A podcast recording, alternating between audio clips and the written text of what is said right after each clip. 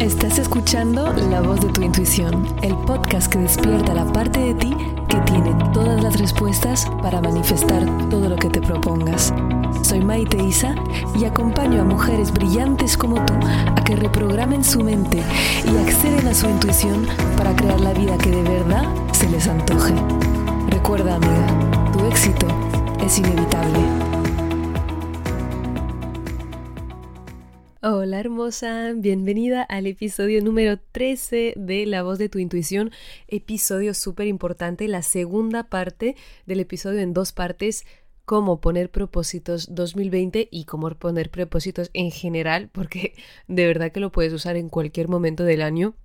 Obviamente solemos usarlo en Año Nuevo y en nuestro cumple, pero en realidad lo puedes usar en todo momento y de hecho te voy a decir al final de este episodio cada cuánto yo suelo revisar mis propósitos, porque claro, tenerlos para el año y luego no mirarlos nunca más, ya sabemos que no trae muy buenos resultados, ¿no?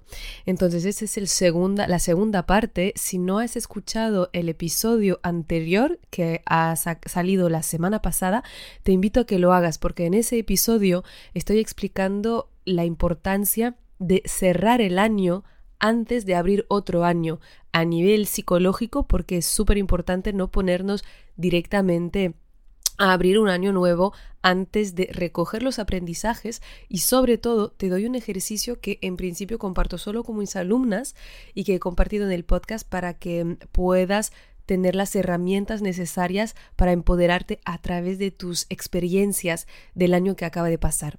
Y para decirte unos mensajitos que que me llegaron del mensaje hubo, por ejemplo, Carol que me dijo, Bella, solo quería darte las gracias por la propuesta de revisión de aprendizajes, momentos y emociones del año. Me ha hecho revivir instantes hermosos y dolorosos y volver a recoger todo lo que me enseñaron y atesorar de nuevo esa sabiduría que parecía haber olvidado. Ha sido una época de cierre y cambio de ciclo y necesitaba ponerle palabras. Gracias, gracias, gracias te envío mucha luz para que te cures prontito, que estaba enferma la semana pasada. Si te habías dado cuenta, tal vez si me sigues en las redes te diste cuenta. Y también, por ejemplo, Bárbara que me dije, que me dice, Maite, es una auténtica pasada, nunca me había dado cuenta de que puedo aprender de absolutamente todo lo que vivo durante un año y ese año que me había parecido un año muy negativo, ahora me parece un regalo porque he aprendido tanto. Entonces, te invito a que lo hagas, no porque me hace gracia que me escuches, sino porque pienso realmente que te puede ayudar. Y de hecho, si tienes amigas que piensas que están en ese rollo de querer crear un 2020 o cualquier sea el año en el que escuches esto, porque esto es que se queda aquí para siempre, pues que tienen ganas de crear un año nuevo diferente, no seguir en los mismos patrones, no seguir repitiendo los mismos, entre comillas, errores, porque sabemos que el error también es una interpretación. Yo siempre digo que la calidad de tu vida depende de la calidad de tus interpretaciones. Entonces, claro, no hay error si podemos sacar el aprendizaje, ¿no? Y esto, ese ejercicio justamente, pues mándaselo para que ella pueda tener otras interpretaciones de los momentos que ella ha podido ver como errores o dificultades y poder renacer, ¿no? Como el ave fénix, en cierto sentido. Bien, ahora vamos a ir a la segunda parte, ya que si ya has hecho el trabajo de cierre del año pasado o del año que está acabando, ahora estás lista para hacer el trabajo de apertura y de poner propósitos con alma. Ya sabes que a mí me gusta hacer las cosas del revés, me gusta mover creencias, me gusta mm, proponer cosas diferentes de hacer las cosas y sobre todo porque me doy cuenta que muy a menudo o casi siempre cuando estamos teniendo un comportamiento que no nos sirve, es porque tenemos una creencia por debajo de pensar que ese comportamiento nos va a traer la respuesta, no siempre a una intención positiva. Y en mi caso, durante años y años, para ser muy productiva, para sacar lo mejor de mi año, entre comillas, me hacía listas interminables de propósitos. Era algo del tipo, hacer más deporte, mínimo deporte tres veces a la semana, eh, comer menos dulce, mm, ahorrar tanto dinero, levantarme más temprano, cuidar más em, las amistades a distancia, aprender a cocinar, cocinar mínimo eh, unas tantas veces a la semana, tener los tuppers listos el domingo para toda la semana, ser más ordenada, ¿sabes? Todo tipo de cosas que parece que, que tienes que ser la, la, versión perfecta de la mujer perfecta de repente porque empieza un año nuevo, es como, mm, hola, no va a pasar. O sea, no es porque mm, llega el primero de enero que vas a cambiar por completo y que ahora toda tu vida depende de si consigues ser perfecta o no. Y menos mal, porque la verdad es que es muchísima presión. Y si te ha pasado ya, pues tal vez te ha pasado también lo que me pasó a mí durante años, que era a, en marzo, como mucho, olvidados todos los propósitos. Olvidadísimos. Olvidadísimos y también mucha frustración por haberlos olvidado, por no haberlos cumplido. Y entonces, quemando a mi mente cuando continuamente no cumplo con mis propósitos, que no soy capaz de comprometerme conmigo misma, que no soy capaz de conseguir lo que yo me digo. Y entonces esto se vuelve una creencia sobre mí misma que va a volverse la realidad autocreada, ¿no? Que entonces yo creo que no soy capaz y voy a tener todo tipos de comportamientos que me van a reforzar esa creencia. Y el tema, lo que a mí me da pena con esto, es que no tiene nada que ver con tu capacidad de comprometerte, tiene que ver con para qué te estás poniendo esos objetivos. ¿Por qué los olvidas? ¿Por qué? Y los olvidas porque te falta el para qué. Porque cuando pones toda esa lista enorme de propósitos detrás, no vas bastante profundo y no iba bastante profundo con preguntarme para qué, qué es lo que quiero conseguir con todos esos comportamientos, porque los comportamientos son las ramas del árbol, los resultados los frutos, pero la motivación viene el tronco en las raíces, que ese es el para qué. Y se ha comprobado científicamente que nuestro cerebro para tomar acción necesita entender un para qué profundo. De hecho, hicieron un estudio de un hombre que estaba en una tienda para hacer fotocopias y había una cola enorme. Y cuando el sujeto del estudio, o sea, el hombre que tenía que hacer fotocopia, era el último de la, de la línea para ir a hacer las fotocopias. Y pregunta a la gente, ¿puedo pasar delante, por favor? Sin decir el por qué ni el para qué tuvo aproximadamente un 20% de gente que lo dejó pasar delante. Segunda vuelta, le hicieron decir, por favor, puedo pasar delante porque tengo prisa. Y ahí subió directamente a un 75% de la gente que lo dejó pasar hacia adelante. Y eso lo repitieron muchas veces. Imagina que tu cerebro es como esta gente que está en la línea, en esa cola, y que si tú no le das un para qué con el que está de acuerdo, con el que se puede relacionar, no va a tener interés en ayudarte a cumplir con tus propósitos. Y ese para qué, amiga, tal vez no es lo que crees, pero es la emoción. Chan chan. Sí, es la emoción. Si te preguntas bastantes veces cualquier cosa que hayas puesto en tu lista de propósitos, por ejemplo, quiero adelgazar 3 kilos. Y ya sabes que pones ese ejemplo porque odio este tipo de propósitos, porque sabemos que no va a traernos las soluciones que queremos. Entonces no podía dejar de usar este ejemplo, no es casualidad. Entonces, si el propósito es quiero perder 10 kilos, quiero perder 3 kilos, ¿vale? ¿Para qué? Para poder ponerme la ropa que quiera. ¿Para qué? Para mm, estar más guapa ¿Para qué? Vuelves a preguntar el para qué. ¿Para qué? Para sentirme segura. ¿Para qué? Para sentirme, viste que empieza a venir el sentirme, para sentirme segura, para mm, sentirme orgullosa de mí misma, sentirme motivada. Ves que son toda una lista de emociones en realidad. Y ahí quiero también recalcar la importancia del vocabulario y de la riqueza del vocabulario que uses cuando defines tus emociones, porque solemos pensar que las emociones triste, contenta, alegre, pero hay muchísimo más. De hecho, sentirte libre es una emoción, sentirte expansiva es una emoción, Sentirte realizada también es una emoción. Tenemos un vocabulario que a veces es muy pobre de las emociones y te invito que para el ejercicio que te voy a comentar realmente seas creativa con toda la gama de emociones posibles. Una de las mías es libertad, sentirme libre. Y la elección de esas emociones, de esas cualidades, es muy importante para que el ejercicio y que tus propósitos puedan entrar muy profundo en tu mente y tener ese para qué real que necesitas a un nivel tanto consciente como inconsciente para estar comprometida con esos propósitos.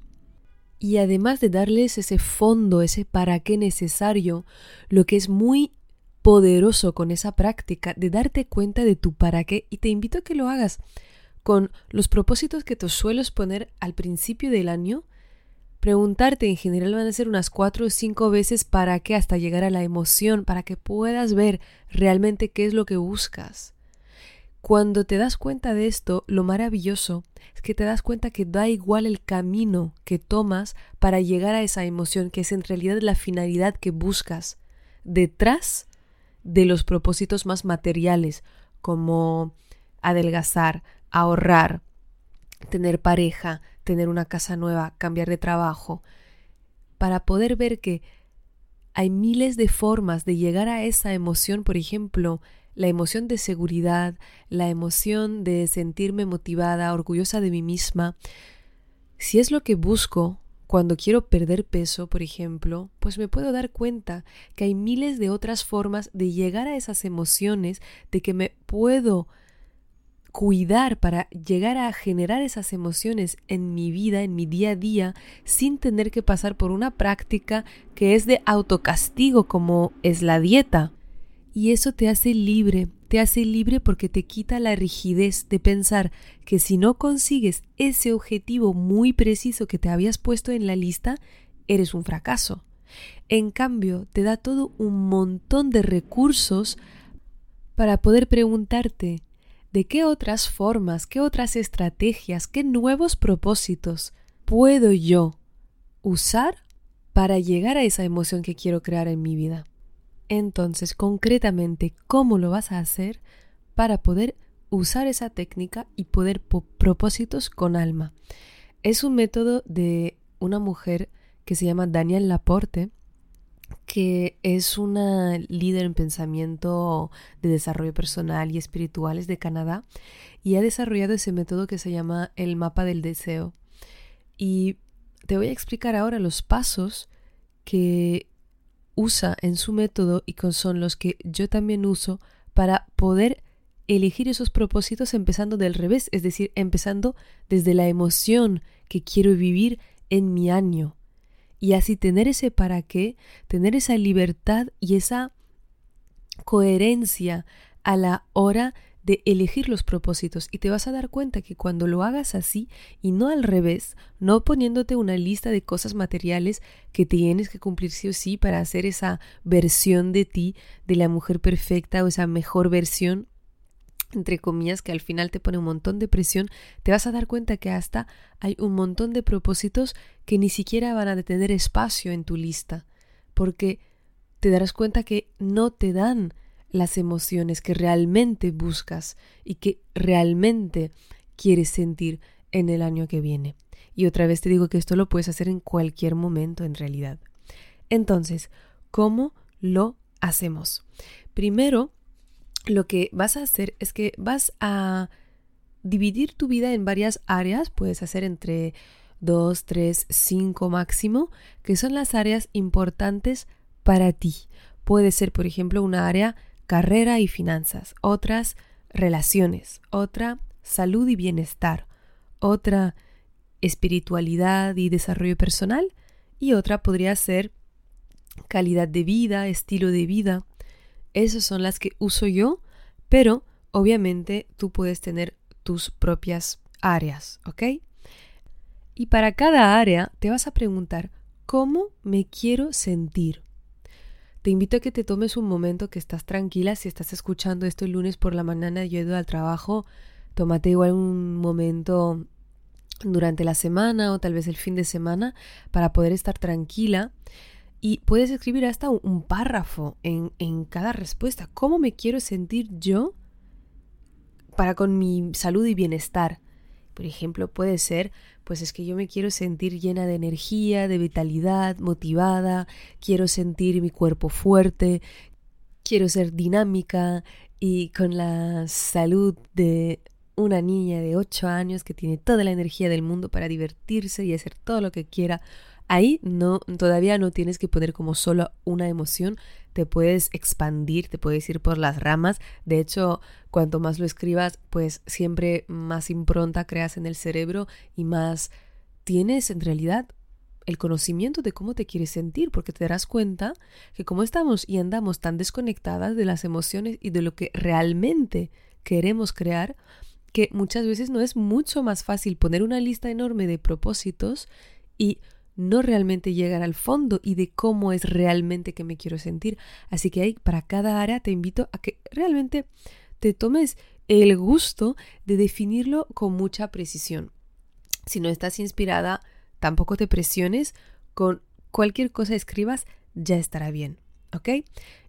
Importante, Presta atención a cómo escribes el cómo me quiero sentir. Lo queremos escribir desde un lugar de empoderamiento. Por ejemplo, en las, en las relaciones, no quieres sentir algo como me quiero sentir amada, sino quiero sentir amor. ¿Por qué es vas a decir es un detalle, es lo mismo. No, pero amada, estoy dejando el poder en el otro. Quiero sentir amor, es como yo puedo encontrar amor en diferentes formas en mis relaciones, ¿no? Y ahí puedes ir indagando qué quiere decir para ti sentir amor. Y ahí empieza un trabajo muy interesante de autoconocimiento, que es una de las bases de la autoestima y que te permite luego tener un GPS para todo el año, que el GPS te lo explicaré más adelante. Pero es como con ese ejercicio estamos pasando el foco la mirada a lo externo, a todo lo que tengo que conseguir para ser válida, a lo interno, qué es lo que de verdad mi ser, mi esencia me está pidiendo y moverme desde aquí, de moverme desde mi centro, es tremendamente diferente. Entonces, primero vas a elegir esas áreas de tu vida y vas a describir cómo me quiero sentir ahí, ¿ok? Primer paso. El segundo paso es definir emociones que van a ir para cada una de esas áreas. Puede ser que directamente hayas elegido emociones, es muy probable, pero puede ser que tal vez hayas dicho en tu carrera, me quiero sentir como una genia, o sea, quiero ser una genia. ¿Y qué quiere decir genia? ¿Cuál es la emoción que va con el sentirte genia? Cómo me siento yo cuando veo que hago algo con mucho genio, ¿no? Para que al final puedas tener emociones para cada área. Y puedes tener muchas, o sea, de verdad que siéntete súper cómoda. Puedes tener unas 10 emociones, cualidades por cada, cada una de tus, de tus áreas, no importa. Porque el tercer paso va a ser reducir a cinco grandes emociones. Y ahí creo que es el poder muy grande que tiene Daniel a la hora de proponer ese ejercicio. Es que un poco como la semana pasada te he propuesto pasar de lo muy general, es decir, de pasar todo el año para volver a recoger todos los aprendizajes del año y a ir hasta lo más preciso, hasta tener como un color, un sabor, un nombre para el año, ¿no? Va a ser igual aquí cinco grandes emociones. Quiero que tengas esas cinco grandes emociones y esas cinco grandes emociones son las emociones que vas a querer nutrir durante el 2020. Esas emociones son las que vas a querer usar de GPS durante todo el año. Y una vez que tengas esas emociones en cada área de tu vida, ahora sí,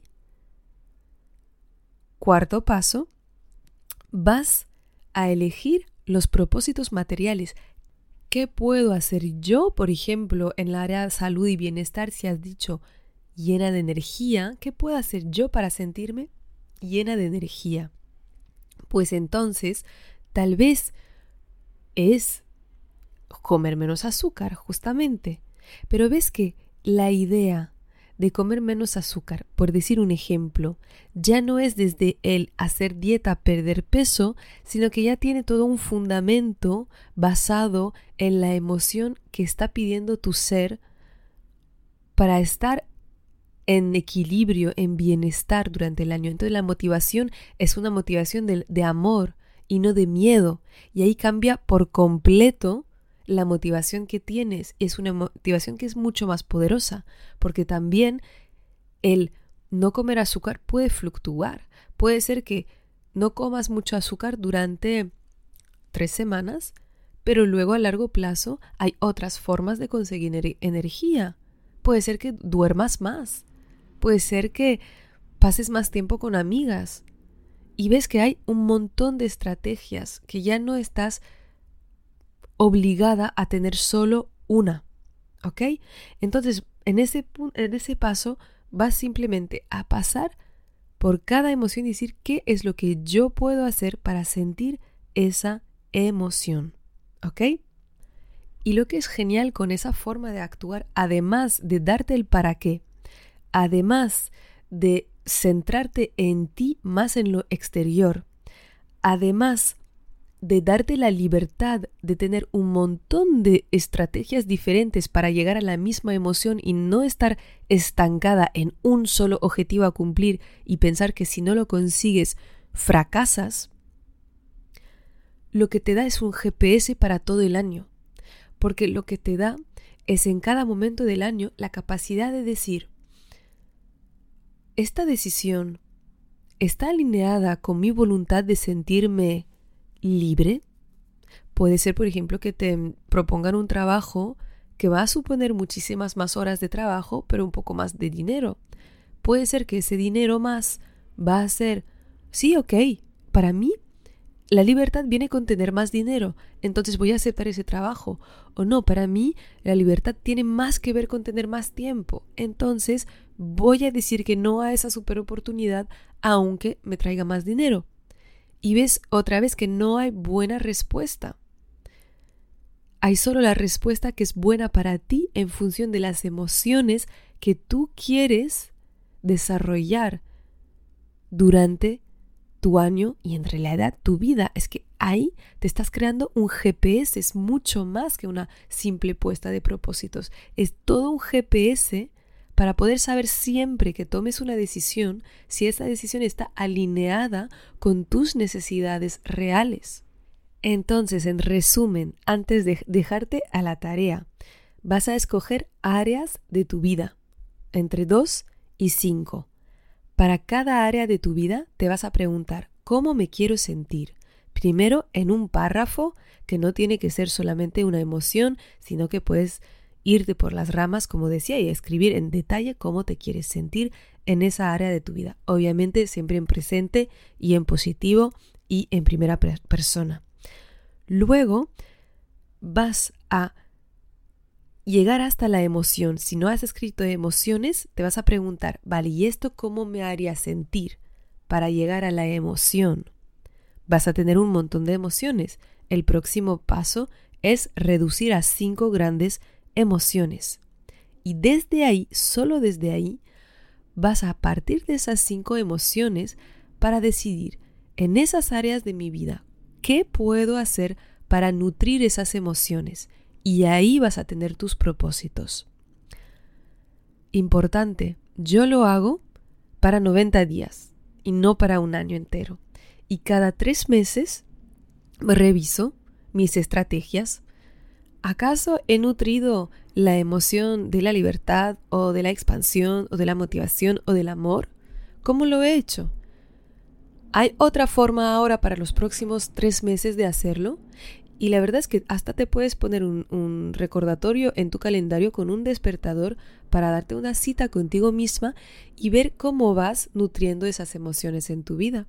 Y vas a ver que la motivación es totalmente diferente, que la sensación de realización, de estar centrada, de no olvidarte, apagando fuegos e intentando ser una versión de ti que no necesitas ser ni para ser válida ni para ser feliz, vas a ver que esto cambia por completo a una versión de ti más centrada que sabe lo que realmente necesita para estar bien.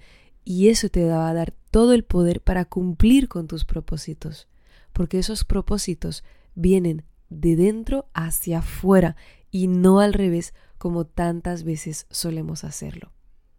Espero que hayas disfrutado mucho este episodio, tanto como yo grabarlo para ti. Compártelo con las mujeres de tu vida.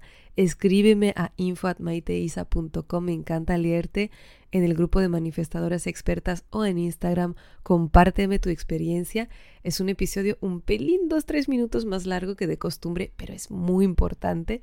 Te mando un abrazo enorme y nos vemos la semana que viene. Chao, chao.